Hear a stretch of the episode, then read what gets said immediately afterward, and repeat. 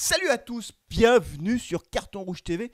Très heureux de vous retrouver les amis pour une nouvelle vidéo parce que bah en ce moment il y a moins de vidéos. Bah oui, bah oui, bah oui, qu'est-ce que vous voulez que je vous dise? C'est la trêve, évidemment, il y a moins d'actualité, il n'y a pas les matchs, donc il n'y a pas les lives. J'ai mis récemment une vidéo euh, Carton Rouge l'invité avec Snackil qui était l'invité de la chaîne. Beaucoup de réactions de votre part, beaucoup de messages sympas. Je crois que cette vidéo vous a fait plaisir, donc merci beaucoup pour euh, l'avoir euh, regardé. Merci à tous ceux qui l'ont regardé, merci à tous ceux qui ont laissé des messages. Et là aujourd'hui, je vous propose une petite vidéo sur l'actu de la S Saint-Etienne parce que même s'il ne se passe pas des trucs incroyables, il y a quand même deux trois éléments d'actualité qui me paraissent importants. Et donc j'avais envie de faire cette vidéo pour vous parler de l'actu de la Saint-Etienne. On parlera bah, de l'actu du moment, ce qui va se passer euh, au cours des prochains jours. On va parler dans la deuxième partie de cette vidéo, parce qu'il y a trois parties, on reprend les bonnes habitudes. Bah oui, on les bonnes habitudes, trois parties dans cette vidéo. L'actu pour commencer, ensuite on va parler des sanctions possibles de la Saint-Etienne, parce que la date euh, s'approche à grands pas, la date de la décision des sanctions euh, de la Saint-Etienne. Et puis on terminera la troisième et dernière partie de cette vidéo avec euh, la vente du club. Où est-ce qu'on en est? Est-ce qu'il y a des infos qui circulent? Si oui, lesquelles? Est-ce qu'on peut y croire? On en parlera tout à l'heure. On démarre tout de suite avec l'actu chaude du moment. 3. Attends, on est 3 dedans. Tu pourrais dire qu'on va, faire des podcasts. Tu sais que les émissions, on va les faire en podcast, comme ça ils pourront les écouter. Euh, euh, ça peut être bien de le dire. Je vais le faire, ça ne me prendra pas longtemps. Et petite nouveauté, vous pourrez retrouver cette émission aussi en podcast. Elle est exceptionnelle, Ghislaine. Je crois que je vais laisser cette partie-là. Dans la vidéo. C'est toi qui l'as annoncé.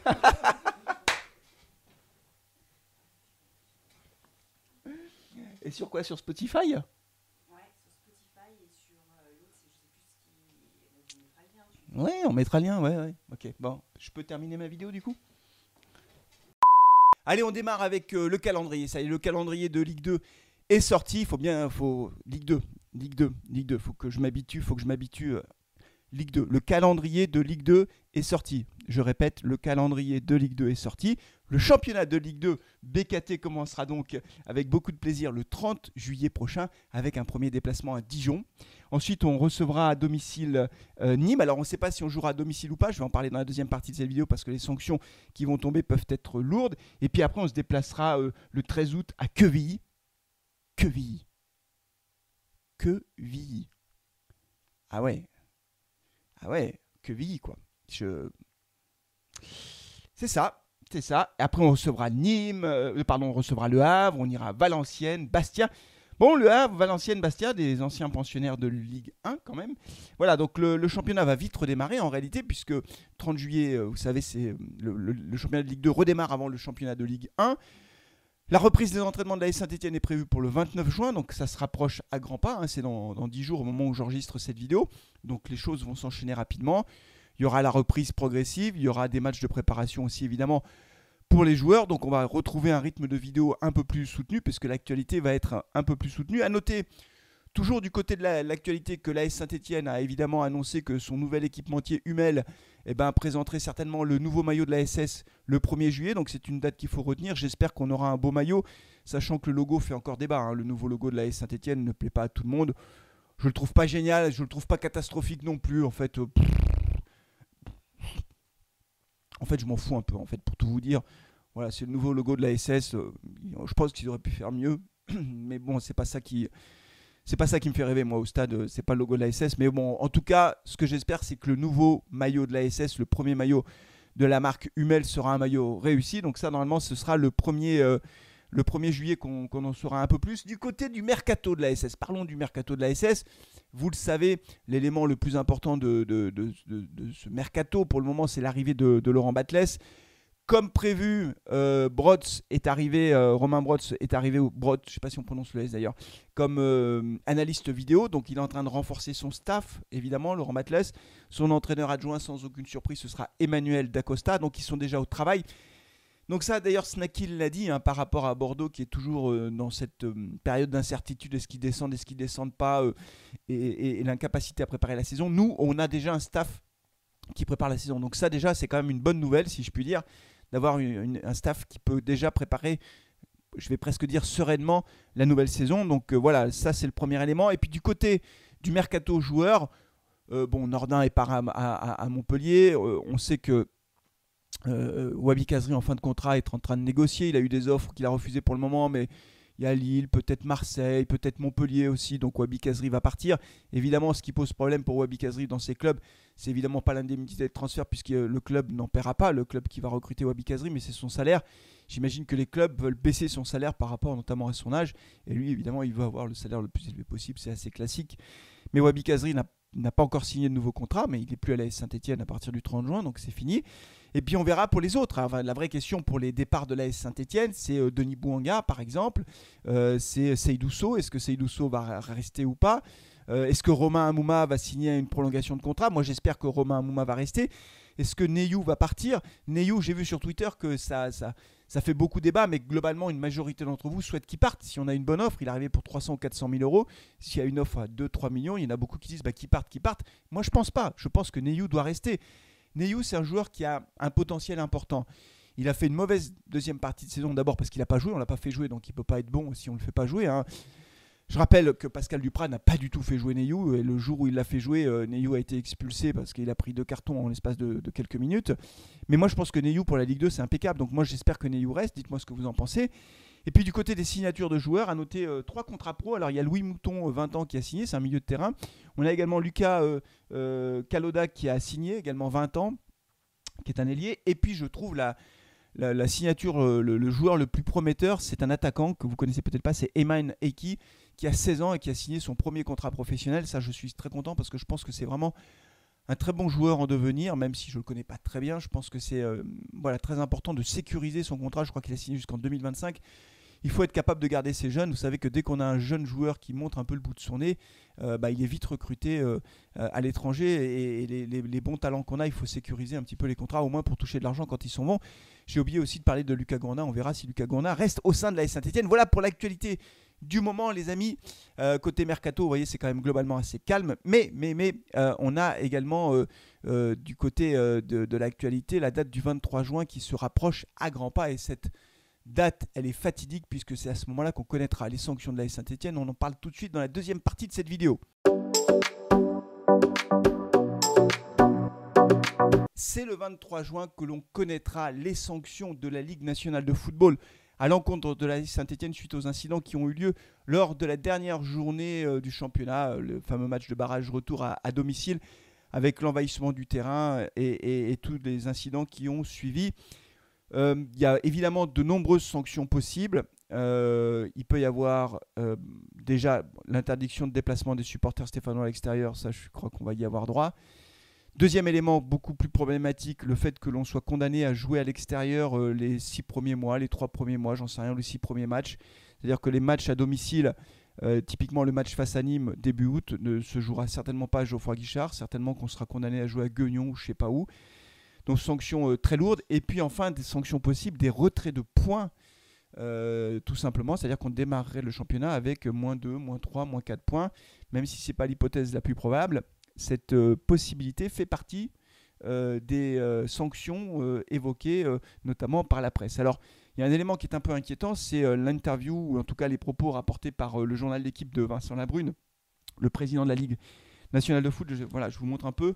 vous voyez peut-être, aujourd'hui, il y a des criminels dans nos enceintes, et il fait référence au match face à Auxerre. Il y a des criminels dans nos enceintes, des criminels. Alors, monsieur Labrune, bien sûr, vous ne regarderez pas cette vidéo, mais faites attention aux mots que vous employez, monsieur Labrune. Je ne cherche pas à minimiser ce qui s'est passé, qui est inacceptable, je l'ai déjà dit, je me suis exprimé à nombreuses reprises envahir le terrain, euh, essayer de, tirer des fumigènes sur la tribune officielle, créer des incidents cassés, c'est inacceptable. Ça ne résout aucun problème, ça dégrade l'image du club euh, et ça pénalise le club avec des sanctions qui derrière sont des sanctions collectives. Mais euh, criminel, enfin le, mot crime a une définition, pourquoi pas que des criminels de guerre tant qu'on y est? Enfin, monsieur Labrune, faites attention aux mots que vous employez. Vous êtes président de la Ligue nationale de football. Votre rôle, c'est de trouver des solutions pour faire en sorte que des incidents comme ceux-ci ne se reproduisent plus. C'est pas en employant des mots inappropriés que vous allez résoudre quoi que ce soit. Voilà, il y a des criminels dans nos stades. Qu'est-ce que c'est que ce truc? Enfin, faut arrêter à un moment donné.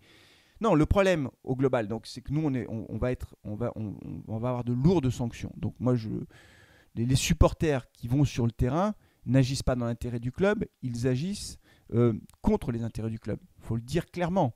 quand on tire des fumigènes face à Monaco à deux journées de la fin et que derrière on se prend un huis clos et puis après un huis clos partiel, ça n'aide pas le club. Vous pouvez me raconter ce que vous voulez, ça n'aide pas le club. Voilà. Euh, mais le problème, c'est que la réponse des pouvoirs publics, la réponse de la Ligue, sont des réponses qui sont inadaptées. Inadaptées. Tout le monde le sait. Tout le monde le sait. Premier élément, c'est qu'à chaque fois, ce sont des sanctions collectives qui ne servent à rien. il faut arrêter avec ça. Il faut des sanctions individuelles. C'est interdit d'aller sur un terrain, c'est interdit de faire ceci, cela.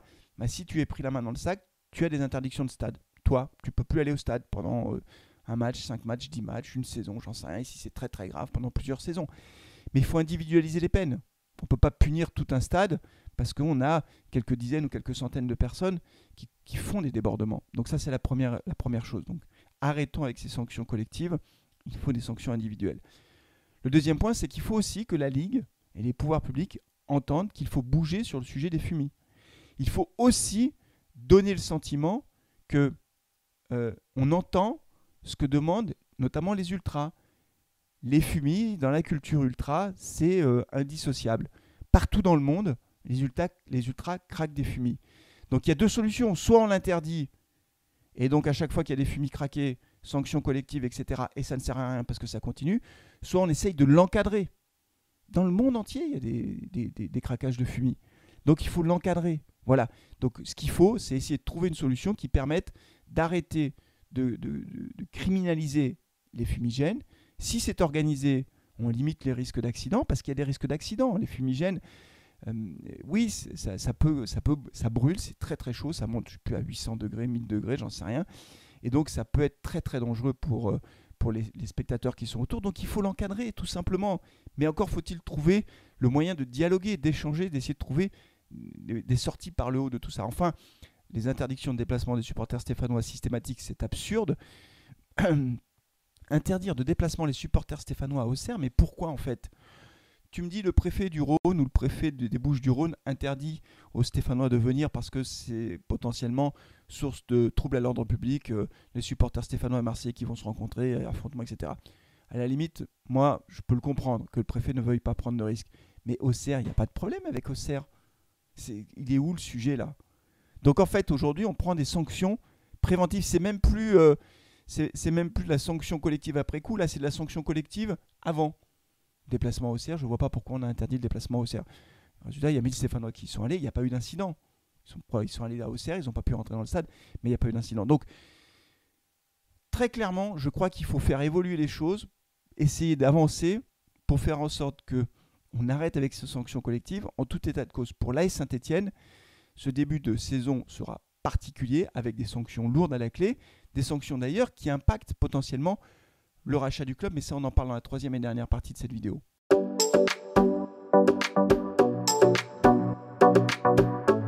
Alors du côté du rachat du club, euh, les émissaires de M. David Blitzer sont venus à Saint-Etienne mercredi et jeudi euh, dernier, sont venus visiter les installations du club visiblement, les choses avancent. Je suis très prudent en fait, parce que je sais, enfin, d'abord parce que j'ai pas d'infos particulières, c'est-à-dire que M. Blitzer ne m'a pas appelé pour me dire euh, Flavien, voilà, je te donne des infos exclusives. Et puis du côté des présidents, comme je les connais pas, je le redis, je ne connais aucun président euh, et que je ne suis pas journaliste, je vais pas inventer des histoires, vous voyez, je vais pas raconter des trucs en disant j'ai des infos, machin, truc. Attention, carton rouge TV a des infos. Non, non, non, non, non. Je n'en sais rien, je lis simplement. Il semblerait donc d'abord ils sont venus à, l'ETRA, ils sont venus visiter, donc s'ils viennent voir, c'est parce qu'il y a quand même l'intention potentiellement de faire une offre de rachat. Mais aujourd'hui, l'élément principal, ce sont les sanctions que subira le club. Visiblement, tout a été mis en stand-by en attendant le 23 juin pour connaître les sanctions que subira l'AS Saint-Etienne. Donc voilà, donc les choses avancent. David Blitzer, s'il rachète le club, évidemment, je ferai une vidéo dessus. On n'en est pas là. Je ne veux pas faire des vidéos parce que si j'avais fait des vidéos sur les acquéreurs potentiels, vous voyez, j'aurais fait une vidéo spéciale euh, prince du Cambodge, spéciale euh, investisseur chinois, spéciale euh, oligarque russe qui c'était avant la guerre en Ukraine, spéciale ceci, spéciale cela. J'aime pas faire des vidéos pour rien. Donc, si David Blitzer rachète effectivement le club, alors là, bien sûr, je ferai une vidéo sur le sujet. Pour l'instant, je suis d'une extrême prudence parce qu'on a tellement eu de, de, cas comme ça où on nous annonçait que c'était imminent là dans les jours qui viennent. Ouh là là, cette fois-ci c'est sérieux, c'est du sérieux, c'est du sérieux que, en fait, je pense qu'en réalité, il n'y a pas grand monde qui, en a la moindre idée et qu'il y a beaucoup de gens qui parlent sans savoir. Bon, voilà, après chacun fait ce qu'il veut. Moi, j'en sais rien.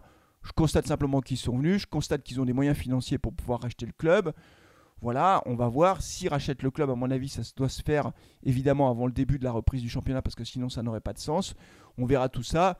Et si jamais Blitzer rachète le club, à ce moment-là, on fera la vidéo pour savoir si oui ou non c'est une bonne nouvelle. On rentrera dans le détail de qui est le personnage, quels sont ses faits d'armes, qu'est-ce qu'il fait, quelles sont ses activités, est-ce que c'est quelqu'un de sérieux ou pas. Pour l'instant, on attend, wait and see, comme on dit, et à ce moment-là, une fois que ce sera fait, eh ben, on aura l'occasion d'en parler. Voilà, c'est tout pour aujourd'hui. Alors, euh, Ghislaine euh, m'a bien rappelé, vous l'avez compris, qu'il fallait que je dise que bientôt ces podcasts seraient disponibles aussi, enfin non, ces vidéos seraient aussi disponibles en podcast notamment sur Spotify. Voilà, donc vous pourrez retrouver euh, ces chroniques sur Spotify, puisque là il y a du son essentiellement.